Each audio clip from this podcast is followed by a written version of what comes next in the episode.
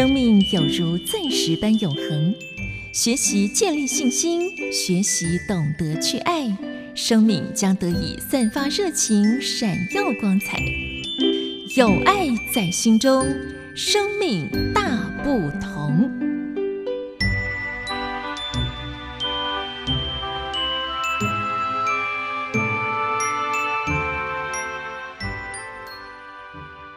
这里是中央广播电台台湾之音，听众朋友您好，欢迎您收听今天的生命大不同，我是文心。今天节目中继续请到了作家林烟老师来聊一聊他的作品以及林烟文学厨房。林烟老师曾经在二零二二年开设了石有春文学厨房。除了推动乡土文学之外呢，更许下了要帮助弱势的承诺。当时在店里，每一天都会提供免费的代用餐给一些有需求的弱势族群的朋友。但是呢，因为疫情所迫啊，这个石有春文学厨房当时就被迫结束营业了。而现在呢，呃，林烟老师在高雄开设了林烟文学厨房，是以宅配料理的方式啊，以菜会友。不过呢，这个爱心啊还是继续，所以继续的用温暖人心的料理做公益，送爱心。好，那今天节目中呢有更多精彩的内容，欢迎听众朋友收听《生命大不同》。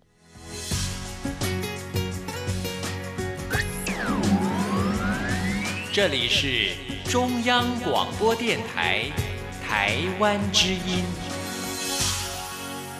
今天呢，我们请到林岩老师来谈自己的文学作家的身份，然后到了文学厨房这个自己现在呢经营的脸书粉砖。那谈到很多乡间的记忆啊，也是林岩老师写在这个舌尖上的人生厨房里面啊，谈到你自己的很美好的记忆啊，像润饼啦、小米香肠啊，还有一个叫什么咸。清记载鱼，我唔知台语被安那讲，咸清记啦，咸清，咸清是一种料理的手法。哦。对，那是我阿妈，那是我阿妈阿妈会做的一道料理。材料其实很简单，就只有姜，然后跟盐。问题是它那个盐又会比一般我们在放料理的时候更咸，它是要有咸，它才会那个那个口感，它才会变成干，就是鱼肉才会变干。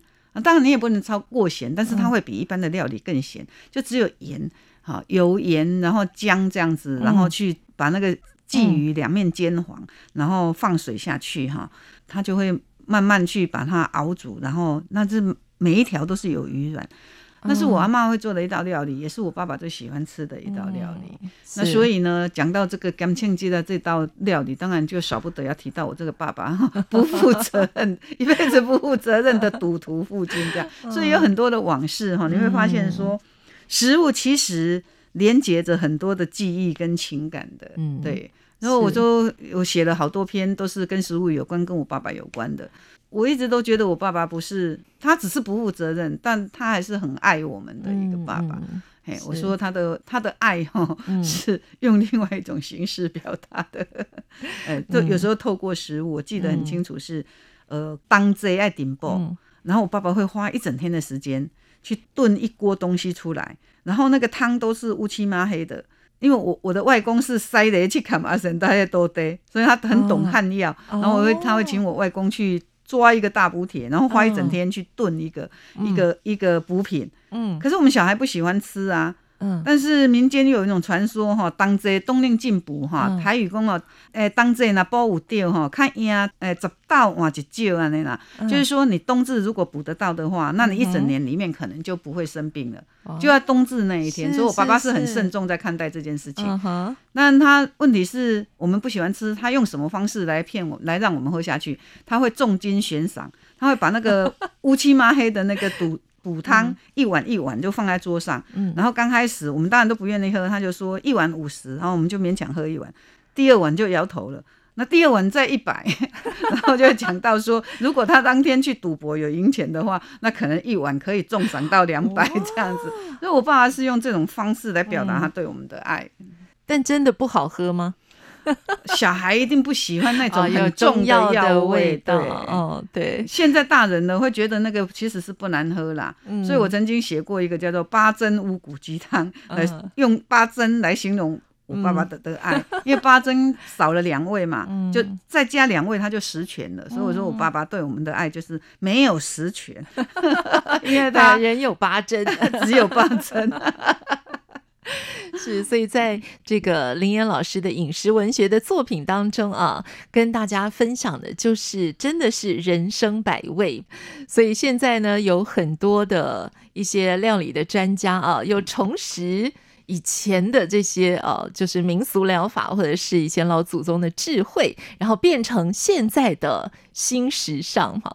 我觉得这个也是一个蛮有趣的一个复古的风潮。对，像现在。不是很多那个观光有在观光的地方啊，或是现在有些农一些以前所谓的农村，其实现在也在拼观光嘛哈。各个乡镇都有它观光的重点，但是很多相同的都会推那个挂丢啊崩，挂丢啊崩，对呀，黑喜虾米呢？呃，挂丢啊崩就是在乡下，在乡下只要一到那个割稻子的季节啊哈，那呃割稻子有时候是，比方说你们家先割。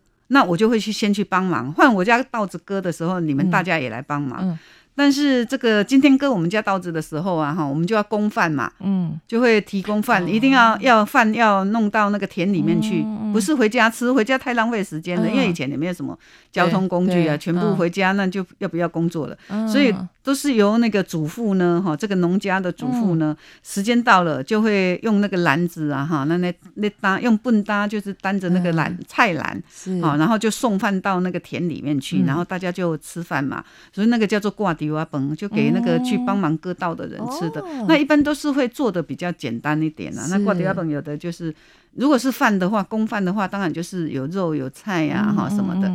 那有有些当然还有，因为割稻子是很粗重的工作，那可能半波。就是还没有正，还没有，还没有，就是一个午餐的正餐的的那个上午跟下午，都还会有点心，对，就煮一些点心。天气热，有时候是呃，就是那个绿豆汤啊，或者是米台巴做甜的米台巴啊，就还会有点心呢。但是真挂地瓜本就是要送到田里面去的，就简单的一个饭菜，就是有一点古早味的一些料理这样子。所以各地方有时候都会去，嗯，我们标榜的这家餐厅有做挂地瓜本哦。哦，那有可能挂迪瓦本，他就会用。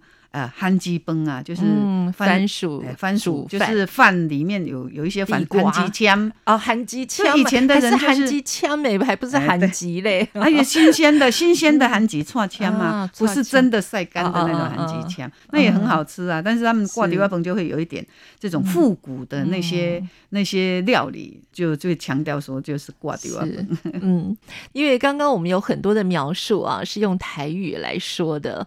那因为我自己台语。也实在不大行啊！但是看林岩老师的书呢，有另外一个书写的特色，就是有大量的台语的俚语，很多大家都不知道，也快要失传了吧？对，这些台语其实就是妈妈的话嘛，嗯，哦，就是老一辈的人阿妈为妈妈的话，嗯，然后你就是要从生活里面去。教给孩子，我们很自然的耳濡目染，你看这些这些的词汇都会都会记在我们的脑海里面。对，然后呢，林岩老师就写在自己的书里面啊，这个是要一直把它流传下去。是，当然看文字呢是一种欣赏老师作品的方式。那老师呢？听老师讲故事啊，那更是可以呃更加了解林岩老师的这些拿手的秋楼菜，一个很好的方式啊，就是在二零二一年的时候，老师也出了一本有声书，是林烟的人生厨房，吃出台菜新滋味，就是心灵的心。我觉得这是一个很好的方式啊，尤其因为透过我们今天访谈，大家可以。感觉到说哇，林岩老师真的好会讲故事哦，所以这个有声书其实更像是你在跟你的好朋友们在分享你的这些拿手菜哦。嗯，有时候这些人生的故事，其实很多朋友都很爱听啊。对，我也很喜欢听别人的人生故事。那我们每个人只有一辈子，嗯，可是你多从别人的身上，你可以学好几辈子的事情，这样子。对，我蛮喜欢跟人家交流，嗯，所以所以呢，呃，其实我写到的，我自己自己比较熟悉的这些人生故事写完了哈，未来哈。可能就会开始想要去写别人的那个，用料理哈去写别人的故事。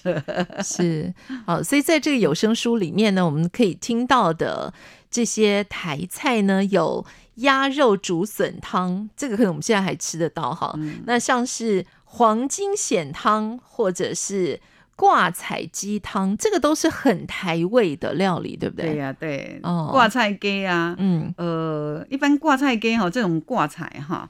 都是冬天冬季的时候，比方说稻子收割了，然后它甜哈，它就就它不会急着要播秧嘛，可能要春天立春之后，它才会重新再去播秧。那这段农闲的时间呢，呃，农家有时候就会种那个挂菜。嗯哼，他们客家最擅长的那个客家酸菜，其实也都是在这个季节哈。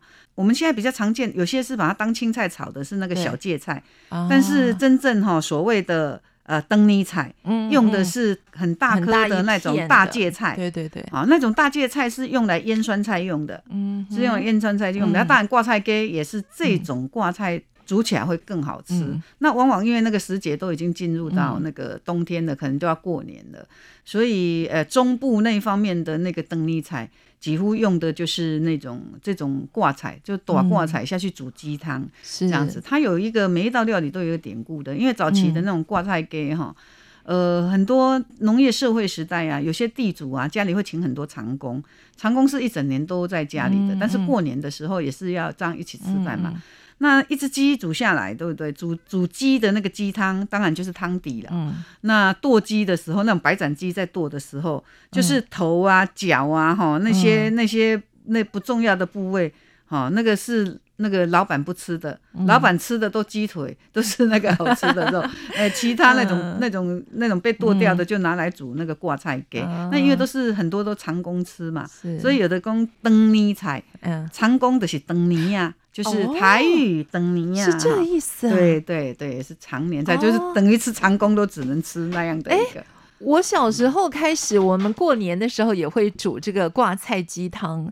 然后呢，我一直以为是因为在过年除夕的时候，或者是就是年夜饭的时候，是可以长长久久、长命百岁的意思。对呀，对呀，也是这意思吗？也是也有这个意思啦。嗯，但是说它有好几个层面的意思在那里面。嗯，那像我们的，像我是嘉义人啊，我妈妈教给我的灯泥菜是那种小颗的那个菠菜，而且还连着根。我妈妈说，你一定要头尾都要吃，根也是要洗干净，然后你要烫，把它烫好了，然后就叫我们要吃一根两根哈，就是连那个根部都要吃下去，你不可以那个根不吃，就是有头有尾的意思。然后当然也是象征哦，又要长命百岁嘛，这样的一个一个象征意思，就是呃讨个吉利这样子，所以过年就要吃等尼菜。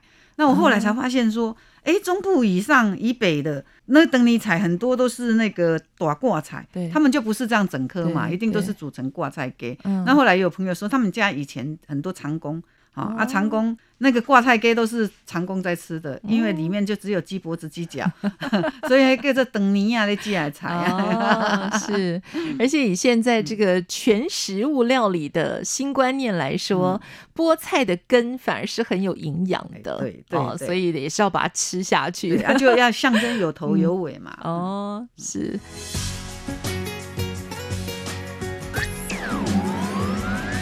这里是。中央广播电台台湾之音。那谈到很多乡间的记忆。所以我们要谈到林岩老师呢，即将要出版的一个最新的作品啊。那这个呢，已经在我们的公视公共电视啊，就是带着大家回到那个我们还要用牛来耕田的那个岁月哈。所以接下来呢，就要请林岩老师来跟大家聊的是我们即将可以阅读到的牛车走过的岁月。对，牛车走过的岁月就是牛车来去的原型小说。那这当中，当然戏剧是有李岳峰导演他拍的时候他会改编呐。嗯，那整个小说其实我写的呃横跨的时间呢，就是故事发生的时间还蛮长的，就从一九四二年大约写到一九八五年。嗯，好，这个从一个农业社会慢慢的这样一路走来，好是就经历过二战，他从二战末期，二战结束终止中战之后，然后开始进入台湾最黑暗的一段时间，然后慢慢的。好，慢慢的又开始经济慢慢复苏，然后一切的，就是旧社会时代的一些小人物，在大时代的一些考验之下，他们怎么样去面对他们的人生跟跟生活？那这当中当然有一些在那个时代就那出生的孩子。是。那些孩子的那些生活，其实就是我小时候 呃所经历过的一些生活。比方说，他们会去玩泥巴，啊，就是去玩泥巴那些玩泥巴的游戏啊，那哈那太公啊，然后包括唱的童谣这样子。那等于是我以前小时候的一些一些经历，都可以这写在那个小说里面了。是，嗯，那这部小说，所以它呃里面写的东西是蛮多的啦。嗯，然后其中的演员呢有安心雅、蔡昌宪、杨烈、尤安顺、米可白、杨子怡。等等啊，大家现在也可以在网络上呢看到很多精彩片段的释出。然后我觉得像这样的一出剧啊，全台语的剧，真的也蛮考验一些年轻的演员呢。像杨烈，当然他讲台语就会觉得呃非常的道地，但对于很多年轻演员来讲，他们要去揣摩当时那个，尤其我看到有一个安心雅的幕后的花絮，他说。这个李岳峰导演叫他在开拍前啊，先赤脚去走那个健康步道。为什么呢？因为健康步道就是有那个圆圆凸起来的石头。他说把脚底的皮呀磨厚一点，因为在那个年代呢是没有鞋子穿的。对对，尤其是农家妇女几乎都是打赤脚啦。所以，所以老师，你小时候应该田里跑来跑去也都是打赤脚吧？对呀，对呀。尤其是我们，其实我我在乡下就是读到小学三年级嘛。嗯，我记得我也常常是赤脚到学校去，所以呢，我们学校哈要去学校的时候，我们村子里面唯一的一条。电马嘎咯，柏油路，夏天晒的哈，那种柏油都会融化，所以你就要在那边跳，你不能去踩到那个融化的那个柏油。电马嘎都两丢卡，是这个意思哦。对呀，对对对，然后不是那个迪卡扣啊滚暖哦，我就想说，以前都想说电马嘎 为什么就会跟那个猪脚弄在一起，那个唱儿歌这样子。嗯，那你如果有在乡下走过那种柏油路哈，被那个柏油粘到脚，你就知道两丢卡的滋味这样。所以这个三十万字的小说啊，那老师也是花了很长的一段时间来写，写了将近十年呢。光是草稿打了二十万字，全部打掉又重练。哇！那这个除了是你自己小时候成长的的原型之外啊，那例如说像安心雅所饰演的这个角色啊，也有反映了当时妇女的一种辛苦吧？哈，就是她后来还要借腹生子之类的。因为因为那个二战的时候啊，哈，就会有有这种状况发生了。原本是我们台湾是殖民地，日本的殖民地嘛。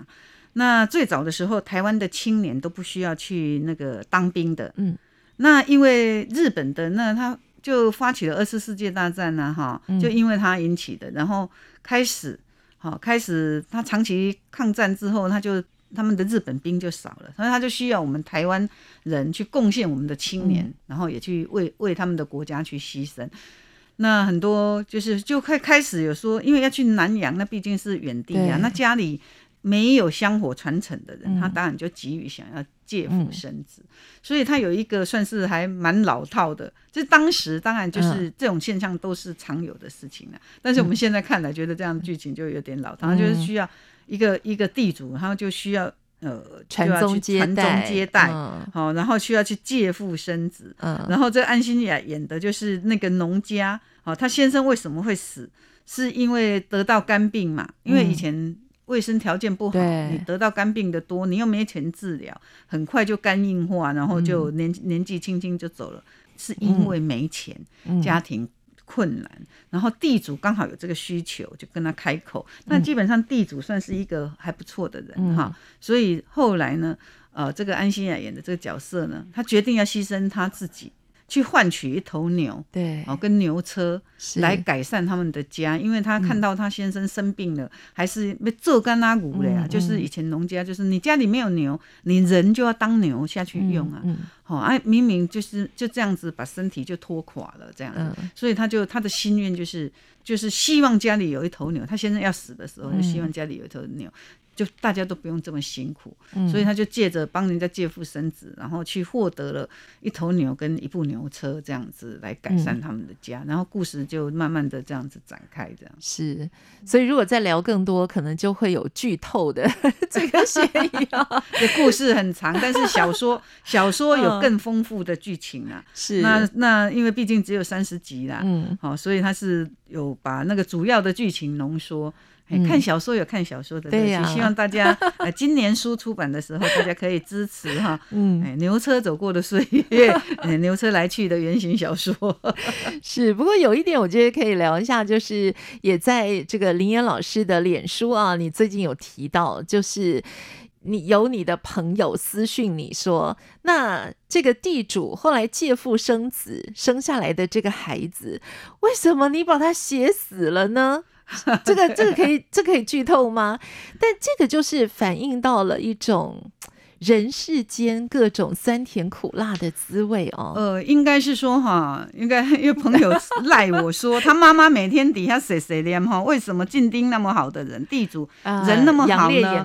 对呀，那为什么要让他绝子绝孙？我说作家的意思其实不是所谓的绝子绝孙，他只是想要表达人生的无常，而且这世间其实很多事情都不能强求的。嗯，哈，他媳妇会生不出儿子，其实就是就等于是你们。人的命运就是这样子嘛？那你强求来的这个孩子，终究很多事情强求来的，到头来都还是一场空。第一方面就表现的是一种人生的一个哲学嘛，本来就是，嗯，就是不属于你们的东西，它终究是要失去的。那再来就是说，你怎么样去面对每一个人人生的一个课题？嗯，哈，怎么样？哦，就是你你在你的人生遭逢困境，你怎么样去去去去释怀、去转念？我所以我就。那连友也会说，PPT 也都在讨论这个。啊，我说唯一，我说我们只能说哈，这个哈，呃，叫做天地无情啊，人间有爱。我说这世间哈有太多的悲痛，啊，太多的一些一些那个不完美哈。那其实啊，一些伤痛啊，哈，一些折磨，很多事情，那唯有爱是能够去弥补这种缺憾的。那这个爱的来源其实不一定非要血缘不可，所以为什么让这个进丁的那个这个孩子啊，就是好不容易得来的孙子，让他失去，就是也要让他去了解说，其实香火的传承未必一定是要有血缘关系的啦，有爱就能传承下去了。就是在这个小说当中，我觉得除了我们可以跟着老师的文字回到当年的那个一九四二年的台湾乡间的生活之外啊，其实老师的作品里面。谈情感或是人性的这个部分啊，也是老师小说里最精彩的。像是提到老师第一部得奖的小说《师生画眉》，除了是讲戏班里面的生活之外，其实老师在情感的描述上，就是在戏班里面的同性之间的这个情感。对呀，这部小说很特别，因为因为那时候我得奖的时候，大约是民国七十九年嘛。那距离现在都三十几年了，那时候是台湾禁忌的爱，对对对，所以曾经有那个呃一个教授哈，就是文学院的教授，他写论文的时候是把我的师生画眉跟那个。呃，白先勇的镊子，他把我们两两个两个哈，就摆在同一个一个那个来论，就是说白先勇是属于戒严前的禁忌的爱，那师生画眉是属于解严后的，是女性同女同志的这种爱。那我当初在写师生画眉的时候，其实是因为戏班这种情感是比较常见，但是它又跟外面很多的那种同性恋又有多少一些不同呢？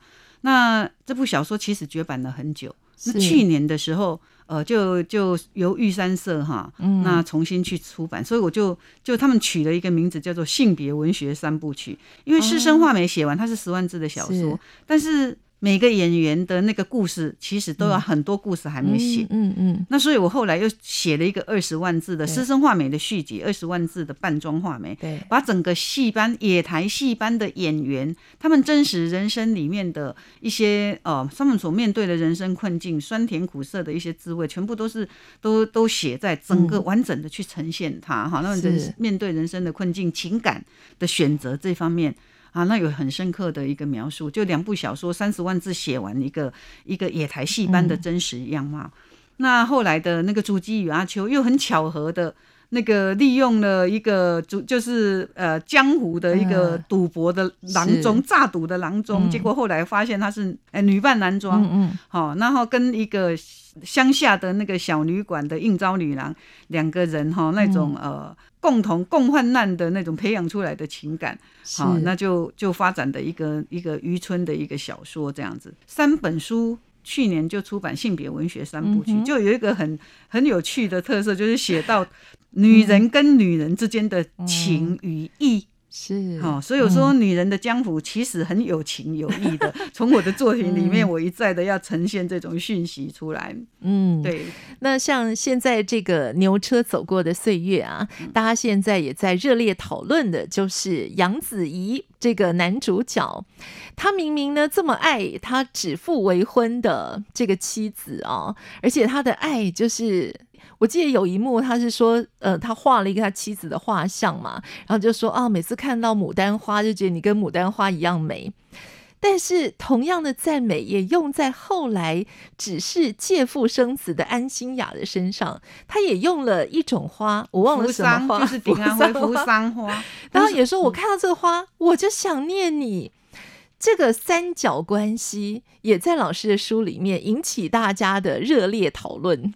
对呀，那个就是说，因为那个安心雅演的这个角色就是这个这个寡妇哈，这个寡妇我用一个扶桑花去代表她，因为扶桑哈，在我故乡哈，那种我们叫点阿灰，嗯哼，都是用来围篱笆用的。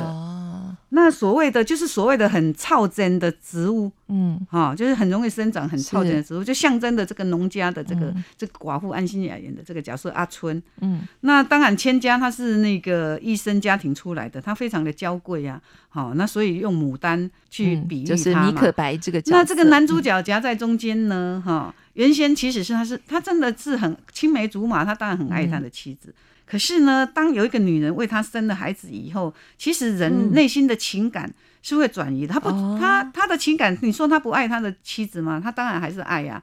可是他也爱 这个为他生育小孩的一个女人，对，所以这当中的一些情感的流动跟变化就很有趣的一个呃小说的很多的情节在探讨。是，所以这也是老师你自己在书写你的作品的时候，就不光光只是写年代的一些记忆、一些故事，还有更多要大家深入去探讨人性的部分。对呀，尤其是像安心雅演的这个。角色啊，她丈夫死了，可能还不到对年，就是差不多一年。对，小孩出生才几个月嘛，一年而已。然后她就她就要去以前，而且以前都还认为寡妇就是要守寡的年代。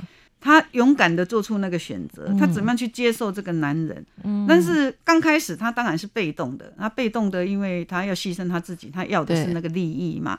可是当她跟这个男人有了肌肤之亲，有了这种亲密的关系以后，她的情感也是会流动啊。好，那那种内心的转折跟很幽微的一些变化，这个就是小说。你从那个戏剧里面看不到的一个人性的探讨，跟一些幽微、一些转折、人性的变化这样子。嗯，所以呢，接下来我们要期待的就是林烟老师的这个小说啊，《牛车走过的岁月》，预计。预计什么时候会预计应该下半年就可以看到了。是，好，那今天呢很高兴啊，我们从高雄迎来了我们的嘉宾啊，林嫣老师在节目中跟我们聊了自己的这个斜杠人生。那同时呢，也欢迎听众朋友来关注林嫣老师自己的脸书，还有文学厨房的粉砖，那可以看到林烟老师最新的动态。呃，最希望的是听众朋友可以支持我的作品。前啊，目前还蛮得 买得到的，就是呃文学厨房的人生百味跟性别文学三部曲，希望大家能够多多支持。好，今天非常谢谢老师的分享，谢谢。